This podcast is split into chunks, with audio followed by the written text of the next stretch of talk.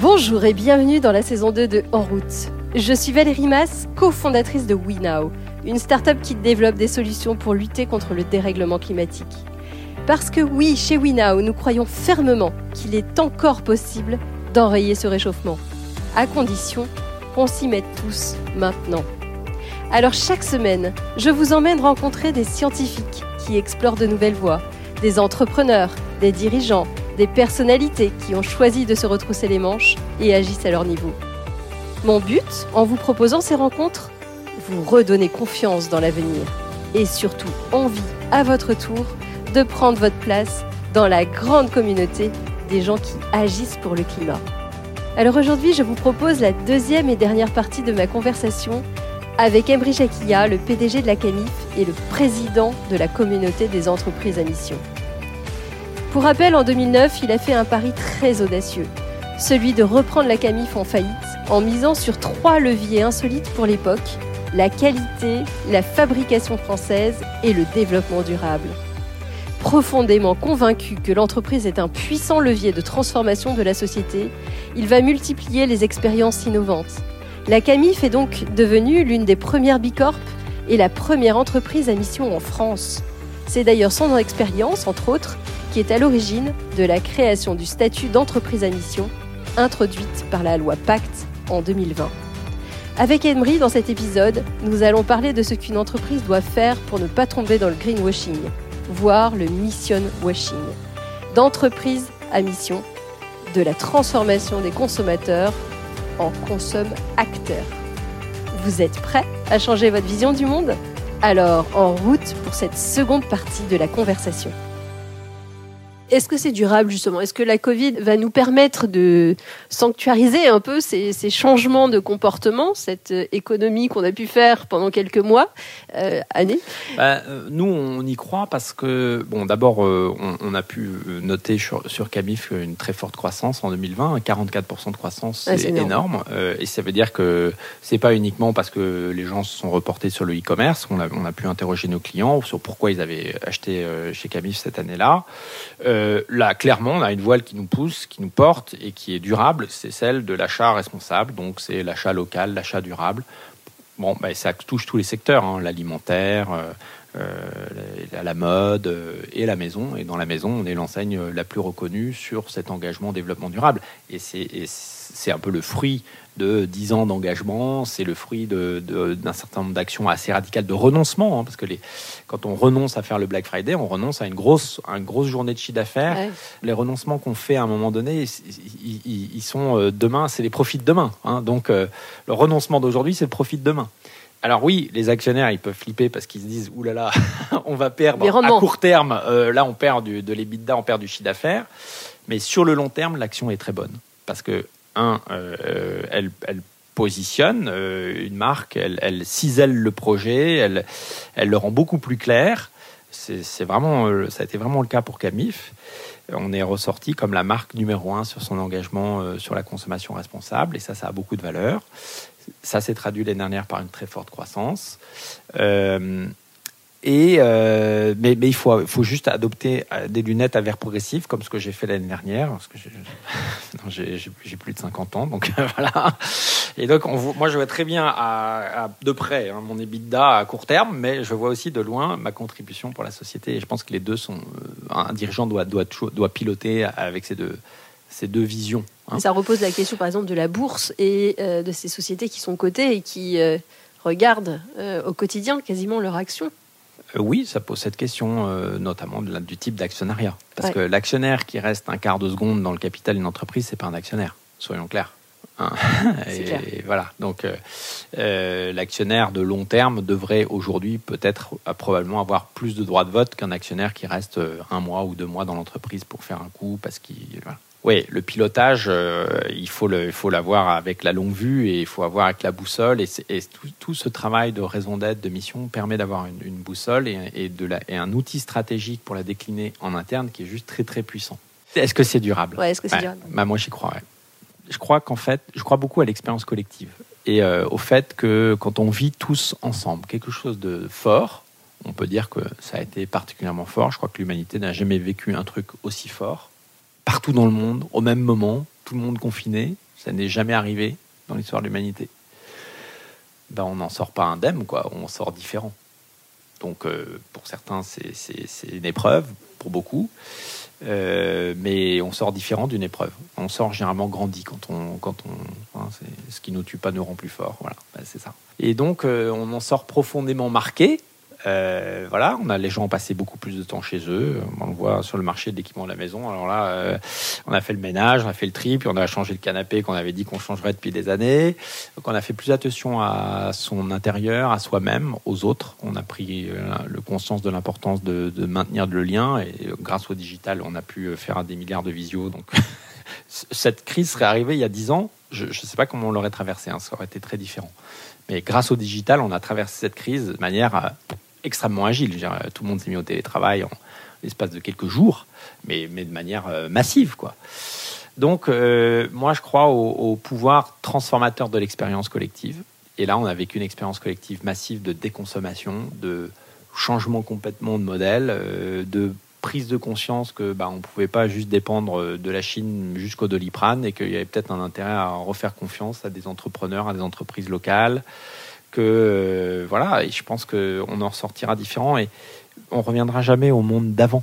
Ça n'existe pas. Alors, est-ce que le monde d'après euh, va naître comme ça par magie? Non plus. Ça va prendre du temps. Peut-être ça prendra une génération. Mais je peux vous dire que la génération actuelle, elle n'a pas du tout envie du monde d'avant. Ça, c'est sûr. Hein. Donc, ils rejoindront pas les entreprises du monde d'avant. Ils mettront leur énergie dans les entreprises qui contribuent à construire un monde soutenable. Parce qu'il n'y a pas d'autre option en fait possible. Et donc cette pression-là, euh, je pense qu'on la, on, reviendra pas en arrière. Vous parlez beaucoup d'ailleurs du chemin des entrepreneurs et de l'importance de cette vision, notamment là où euh, aujourd'hui on va avoir des entrepreneurs qui vont se retrouver peut-être en crise avec leur euh, société à la suite de, cette période de Covid, qui vont devoir prendre des choix courageux, peut-être de nouveaux choix, de nouvelles stratégies. Euh, je crois que vous, disiez un, truc très drôle. Le, PDG, c'est le prof de gym. C'est ça, oui. je vous ai déjà entendu dire comme ça. que je me considère. Euh, comment comment le, le patron, l'entrepreneur, justement, peut prendre du temps et du recul pour arrêter d'être dans le quotidien de justement ces chiffres, dans le quotidien de cette urgence de répondre à euh, bah, tous les problèmes qui sont en face de lui et, prendre ce temps de regarder loin. Euh, comment vous faites vous justement? Est-ce que vous avez des retraites? Est-ce que vous euh, méditez? Euh, Non, non d'abord je dors bien. Je pense que c'est un patron, il doit bien dormir. c'est une grande qualité hein, de bien dormir. Et alors évidemment, moi je, suis bien placé, j'ai un, bon, un bon matelas. Mais on passe un tiers de sa vie au lit et pendant la nuit, on construit sa journée. Donc bien dormir, c'est essentiel. Et moi, c'est une force que j'arrive à très bien dormir. J'ai toujours bien dormi, même quand c'était euh, la merde. Donc euh, ensuite, c'est d'être curieux et, de faire des de faire des ponts entre des univers qui ont rien à voir. Vous voyez, euh, nous, par exemple, au moment où on était, mais alors vraiment dans le jus, je décide de faire venir une artiste dans l'entreprise pendant trois mois. et j'appelle Anne-Laure Maison, artiste, artiste plasticienne qui fait du, du, street art, euh, des collages, des machins. Donc je la fais venir et, elle se présente au point du mardi, qui est un point qu'on a tous les mardis. J'annonce qu'on va accueillir une artiste dans l'entreprise pendant trois mois. C'est parce que je crois qu'on n'arrivera pas à changer la culture si on vit pas tous ensemble une expérience forte et marquante.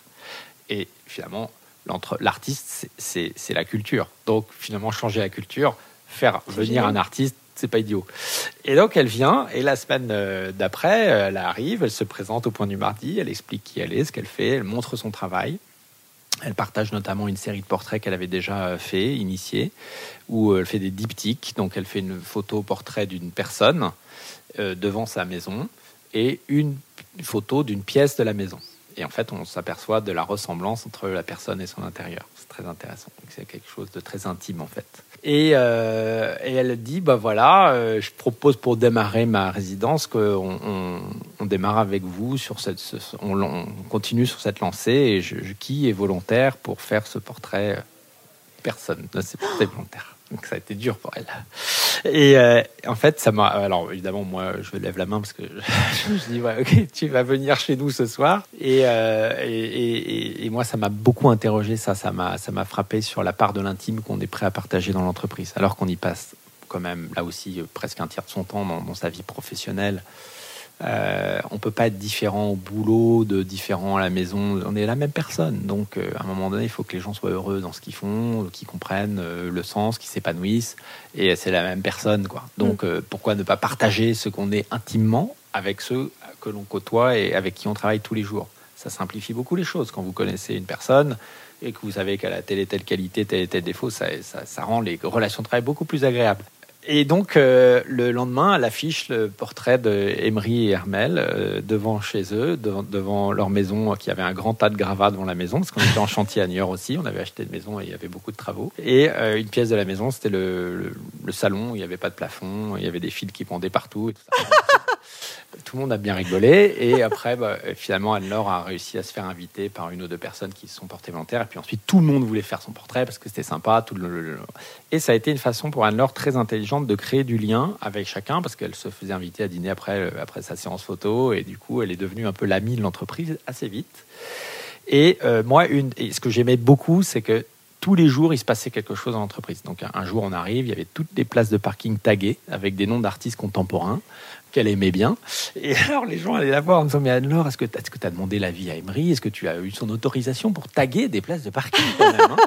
Ah bah non, je n'ai pas demandé. Euh, voilà, bah, je, suis artiste, hein, donc euh, voilà. Et en fait, euh, chacun doit être artiste dans l'entreprise. Hein. On fait selon son inspiration, selon ce qu'on pense qui est le mieux, et on n'est pas obligé dans une start-up ou dans une, parce qu'on était quasiment une start-up finalement, on n'est pas obligé de demander l'avis au patron, quoi. C'est pas comme dans les grosses boîtes où il faut avoir l'avis du chef et du sous-sous-chef, et bref une des œuvres qui m'a beaucoup marqué, moi, en tant que manager, c'est qu'en nous observant travailler, elle était extrêmement choquée que euh, bah, on, se, on, voit des emails à longueur de journée.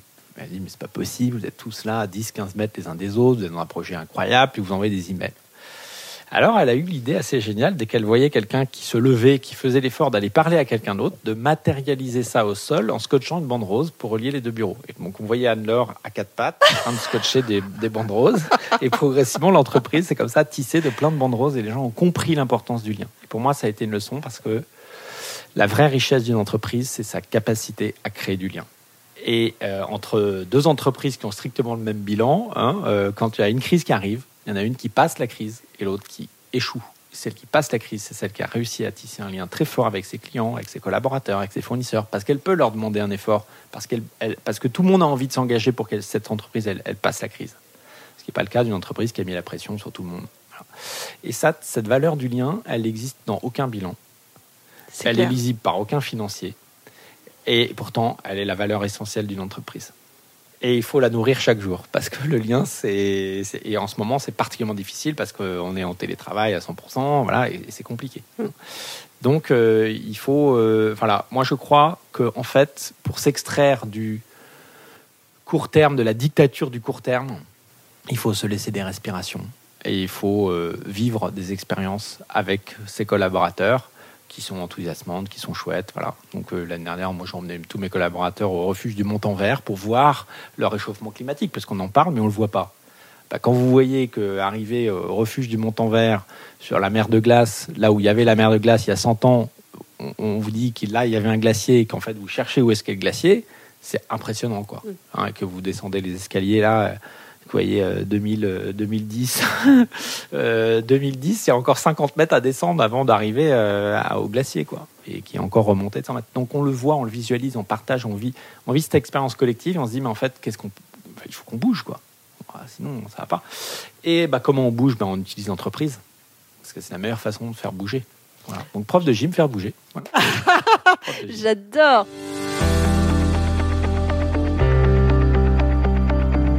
Et alors justement, vous dites qu'il faut mettre les, entreprises en route, et enfin c'est même une grande partie de la solution.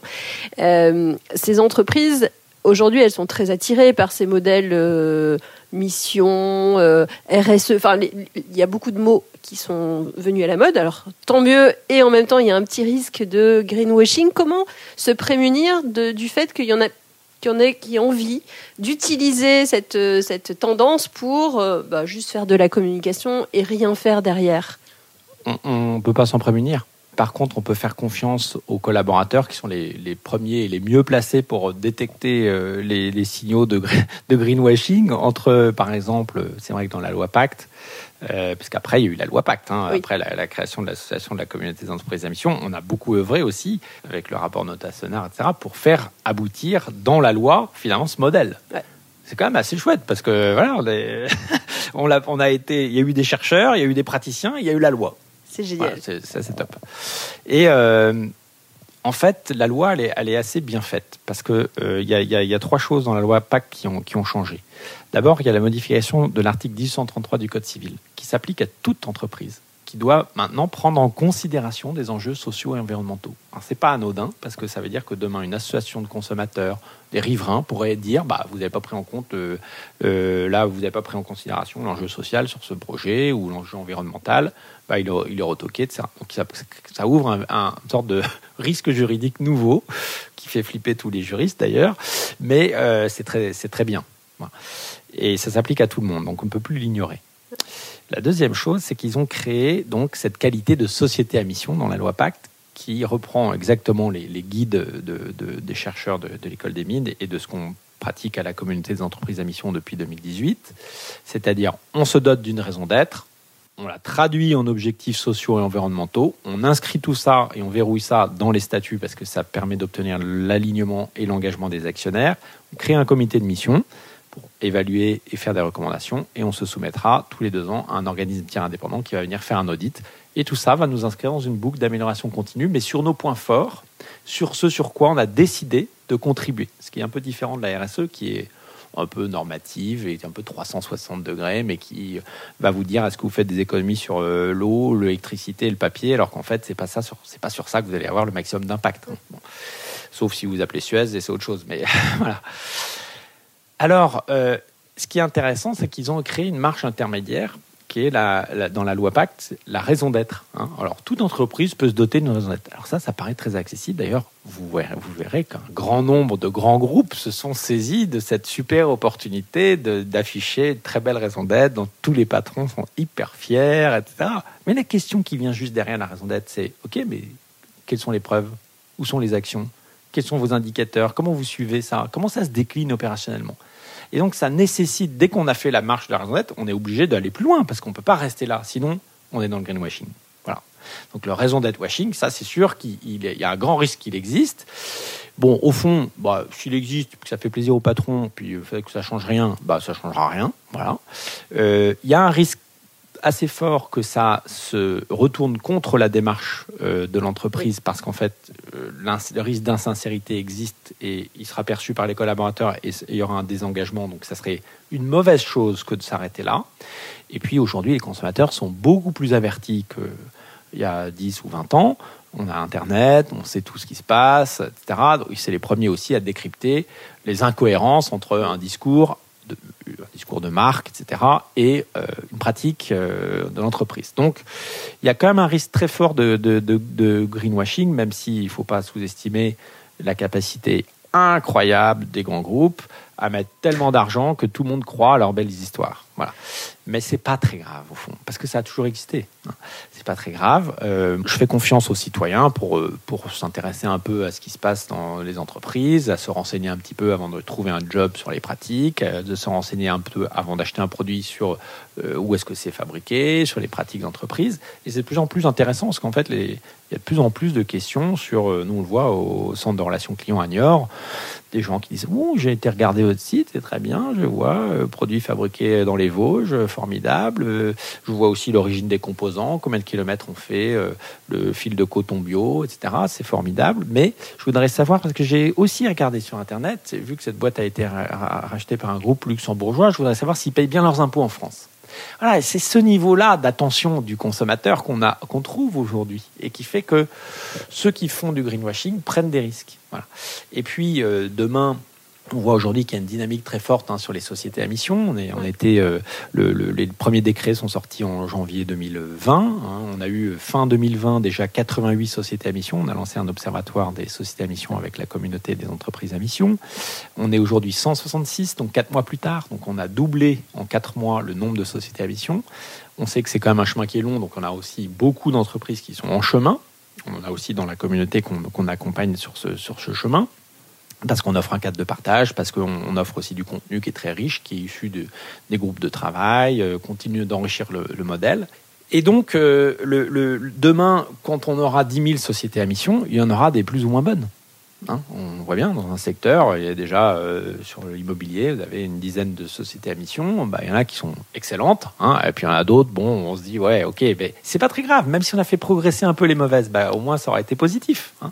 Il y a un enjeu d'inclusivité. Mmh. Il y a aussi un enjeu d'exigence, mais il y a un enjeu d'inclusivité parce que il faut qu'il y ait un maximum d'entreprises qui s'engagent, parce que si on bouge pas les entreprises, on va dans le mur. Donc et pour ça, euh, en fait, cet outil de la, de la loi Pacte, il est unique au monde. Hein. Euh, c'est une vraie innovation juridique sur le, sur le cadre qui est donné, sur la qualité de société à mission qui est offerte aux entreprises.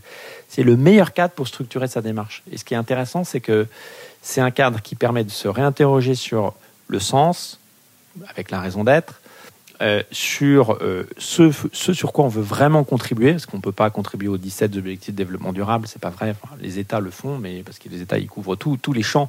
Mais une entreprise, nous, on est sur l'ODD numéro 12, qui est la consommation et la production responsable. C'est ça notre objectif, enfin notre ODD majeur, c'est ça, et on l'adresse à travers nos cinq objectifs de mission. Mais euh, toute entreprise va donc choisir ses combats quelque part. Elle va choisir ce sur quoi elle pense qu'elle peut avoir le plus d'impact possible. Et c'est ça qui est différent par rapport à la RSE, qui est donc effectivement plus 360, euh, plus normative, euh, qui va vous interroger sur l'ensemble de vos bonnes pratiques. Mais bon, encore une fois, trier son papier, c'est très bien, mais c'est pas ça qui va changer le monde, quoi. Enfin, dans une entreprise qu'on utilise très peu. Donc la loi, cette loi, elle, elle mérite d'être davantage connue. C'est aussi un des enjeux de l'association, c'est de faire connaître ce nouveau cadre parce qu'il est très structurant qu'il euh, permet de clarifier ses objectifs socio-environnementaux, qui permet d'intégrer dans sa gouvernance aussi quelque chose de tout à fait nouveau, qui est le comité de mission, qui permet d'intégrer les parties prenantes à la gouvernance de l'entreprise et qui va venir challenger le, conseil d'administration, euh, le, COMEX, le CODIR, peu importe, euh, dans la bonne conduite de l'entreprise au regard de ses objectifs socio-environnementaux. Et plus l'entreprise sera, meilleure sera l'entreprise sur la conduite de ses objectifs socio-environnementaux, meilleure sera l'entreprise sur sa performance économique. Ça, c'est un alignement qui est juste incroyable. Et donc, euh, levier euh, formidable pour, le dirigeant, c'est un levier de transformation du modèle. Nous, on est en train de transformer Camif, on est en train de passer d'un métier de distributeur où on faisait un travail super hein, de sélection de produits euh, sur des critères de qualité, de durabilité, etc., de Made in France, un travail d'éditeur. Parce que quand en 2017 on inscrit dans, notre, dans nos statuts la mission, et avec cinq objectifs de mission, et le, troisième c'est faire de l'économie circulaire notre standard, ça, ça nous oblige à revoir toute notre offre pour intégrer davantage de composants issus du recyclage, pour penser la fin de vie des produits. Et on se dit, on ne peut pas attendre que nos fabricants fassent le job pour nous. Donc on va prendre notre bâton de pèlerin et on va y aller. Et c'est très riche aussi, le chemin est très riche parce que le chemin où nous on a mis euh, deux ans et demi pour formuler notre raison parce qu'on a intégré les parties prenantes dans la réflexion. C'est aussi une façon de réengager les parties prenantes dans leur projet, dans le projet de l'entreprise, qui, n'est rien d'autre qu'un projet collectif. Et donc euh, c'est un, ouais, un outil qui est puissant pour un chef d'entreprise. Et c'est, la, la, l'avenir, quoi. Il n'y a pas de doute. Ce que je trouve génial, c'est qu'effectivement, vous allez vraiment au bout euh, de ce que vous avez décidé. Vous aviez euh, boycotté euh, le Black Friday, vous, vous tournez autour de ce recyclage qui est finalement, on aurait pu imaginer au départ, se dire, ben, c'est la, mort de mon métier. Si, tout est recyclé, si tout est réutilisé, je n'ai plus besoin de le vendre. Comment aider les citoyens? Parce qu'en fait, là, vous allez chercher finalement une réinvention aussi de la consommation. Comment aider les citoyens? Vous parliez, euh, je crois, de renoncement, euh, d'apprendre à renoncer. C'est pas forcément des choses très enthousiasmantes, hein, de dire euh, décroissance, sobriété. Enfin, c'est pas forcément des mots positifs et en tout cas porteurs aujourd'hui de valeurs agréables. comment faire justement pour aller chercher ces vos consommateurs et dire bah, on va réinventer le monde ensemble bah, Moi, personnellement, je préfère aller me balader dans la forêt que dans un centre commercial. Je ne sais pas, peut-être pas vous, mais moi, largement. Hein. Donc, on peut consommer moins et, être plus heureux. Hein. Ce n'est pas incompatible. Il y a un nouveau modèle à inventer. Euh, la surconsommation où vous achetez 25 euh, fringues qui utilisent, que vous n'utilisez jamais, euh, ça n'a aucun sens, ça n'a aucun intérêt, ça vous rend pas heureux. il n'a jamais été prouvé que consommer plus rendait heureux. Donc, bah voilà, juste se recentrer soi-même, se réaligner, trouver son ikigai. Hein euh, Qu'est-ce que j'aime faire Quoi je peux contribuer Est-ce que je peux être payé pour ça Est-ce que c'est chouette pour le monde? Bon, ben voilà. Euh, donc c'est réinterroger un modèle, mais on peut concilier fin du mois, fin du monde. Nos clients n'ont pas plus de moyens que les autres, mais parce qu'ils font plus d'arbitrage, parce qu'ils consomment moins, et eh ben du coup ils peuvent consommer mieux aussi. Donc on n'est pas obligé d'avoir 25 téléphones portables euh, à la maison. on peut en avoir un seul et on peut, il peut être d'occasion et ça peut très bien marcher. C'est donc oui, euh, et, on trouve du bonheur finalement dans la frugalité. On trouve du bonheur dans la simplicité. On trouve du bonheur dans la qualité. Euh, quand vous avez un beau produit chez vous, vous êtes fier. En plus, ce produit a été fabriqué près de chez vous. Il a contribué à maintenir des savoir-faire. C'est génial. Vous pouvez en parler des heures. Hein. Donc, euh, je crois qu'il y a un modèle possible de réconciliation entre la fin du monde et la fin du mois. Je crois que on peut apprendre à consommer différemment. On est tous sur chemin là, plus ou moins. Hein, euh, voilà. Euh, on peut prendre plus son vélo que sa voiture. On peut abandonner sa voiture. Ce que j'ai fait l'année dernière, j'avais une voiture électrique depuis 2014. J'ai vendu. J'ai plus de voiture. C'est très bien. Je me balade en vélo et en train. et on peut changer, quoi. Il faut, de toute façon, il faut sortir du train-train, quoi. Ça, c'est sûr. Il faut, faut réinventer, il faut oser expérimenter de nouvelles choses. Puis c'est pas grave si on se plante. Il faut accepter l'échec. On n'est pas dans un pays qui accepte beaucoup l'échec parce que c'est culturellement. À l'école, on n'a jamais euh, dit que c'était bien d'échouer. Mais est-ce que vous savez pour autant pourquoi un enfant marche? Parce qu'il s'est planté, tombé plein de fois. Et vous savez combien de fois il est tombé d'habitude euh, pour apprendre à marcher en moyenne? Eh ben, c'est mille fois. Il est, tombé à peu près mille fois avant de savoir marcher. Mais est-ce que vous savez au fond pourquoi? Pourquoi il, sait marcher à un moment donné? Non. C'est pas parce qu'il est tombé mille fois. C'est parce que jamais dans le regard de ses parents, il a vu le moindre doute sur le fait qu'il y arriverait. Eh ben, essayez de manager vos équipes comme ça, avec, en acceptant qu'il y ait un vos collaborateurs qui se plante mille fois et de conserver dans votre regard la confiance. Eh ben, c'est une force incroyable. J'aime bien finir ce podcast avec trois petites questions euh, très rapides. Euh, la première, est-ce que si vous aviez un conseil pour quelqu'un qui a envie de, de changer le monde, qui a envie d'oser, essayer quelque chose, vous lui donneriez quoi comme conseil? Bah d'y aller. Qu'est-ce que je pourrais lui donner d'autre Qui a un peu peur peut-être. Non mais il faut oser, il faut oser, il faut se jeter dans le bain. Et après on voit tout de suite qu'on sait nager quoi. Cher, pas besoin d'apprendre à nager. On ne peut pas apprendre à entreprendre. On ne peut qu'entreprendre. Donc il faut entreprendre. Qu'est-ce qui vous a fait tenir quand vous prêchiez dans le désert? Vous, vous, l'avez beaucoup dit ça. J'ai prêché dans le désert pendant longtemps. Les gens ne me comprenaient pas ou n'étaient pas prêts forcément à entendre. Qu'est-ce qui vous a fait tenir? La conviction que j'avais, que je, que je voyais juste, quoi. Et puis le fait que je trouvais toujours du plaisir dans ce que je faisais. Et puis, euh, j'ai eu le soutien toujours de, de mes proches. Euh, qui, ont, qui ont cru, qui croyaient en dans le projet. Et ma dernière question que je pose à tous mes, à, toutes les personnes que j'interviewe, s'il y a quelqu'un que vous voudriez entendre au micro de ce podcast, ça pourrait être qui? J'aimerais bien entendre, euh, bah, c'est un peu lié au moment, mais j'aimerais bien entendre Thomas Pesquet sur sa vision euh, oh, spatiale de la Terre. Et sur finalement comment, comment son, expérience là en apesanteur est au-dessus. Super interview. En plus, vous pourriez le faire, euh, vous pourriez monter dans la station spatiale. Direct challenge relevé. Merci Emery Jacquia. Merci à vous. Merci Emery. Si cet épisode vous a inspiré autant que moi, n'hésitez pas à le partager sur les réseaux sociaux ou à lui attribuer 5 étoiles sur votre plateforme de podcast préférée. C'est comme cela que le plus grand nombre pourra le découvrir. Et qui sait, vous serez peut-être à l'origine d'une nouvelle vocation Vous pouvez également retrouver tous les autres épisodes sur notre site web www.wenow.com. La semaine prochaine, je recevrai Tristan Lecomte, le fondateur d'Alterico et de Pure Projet. À la semaine prochaine!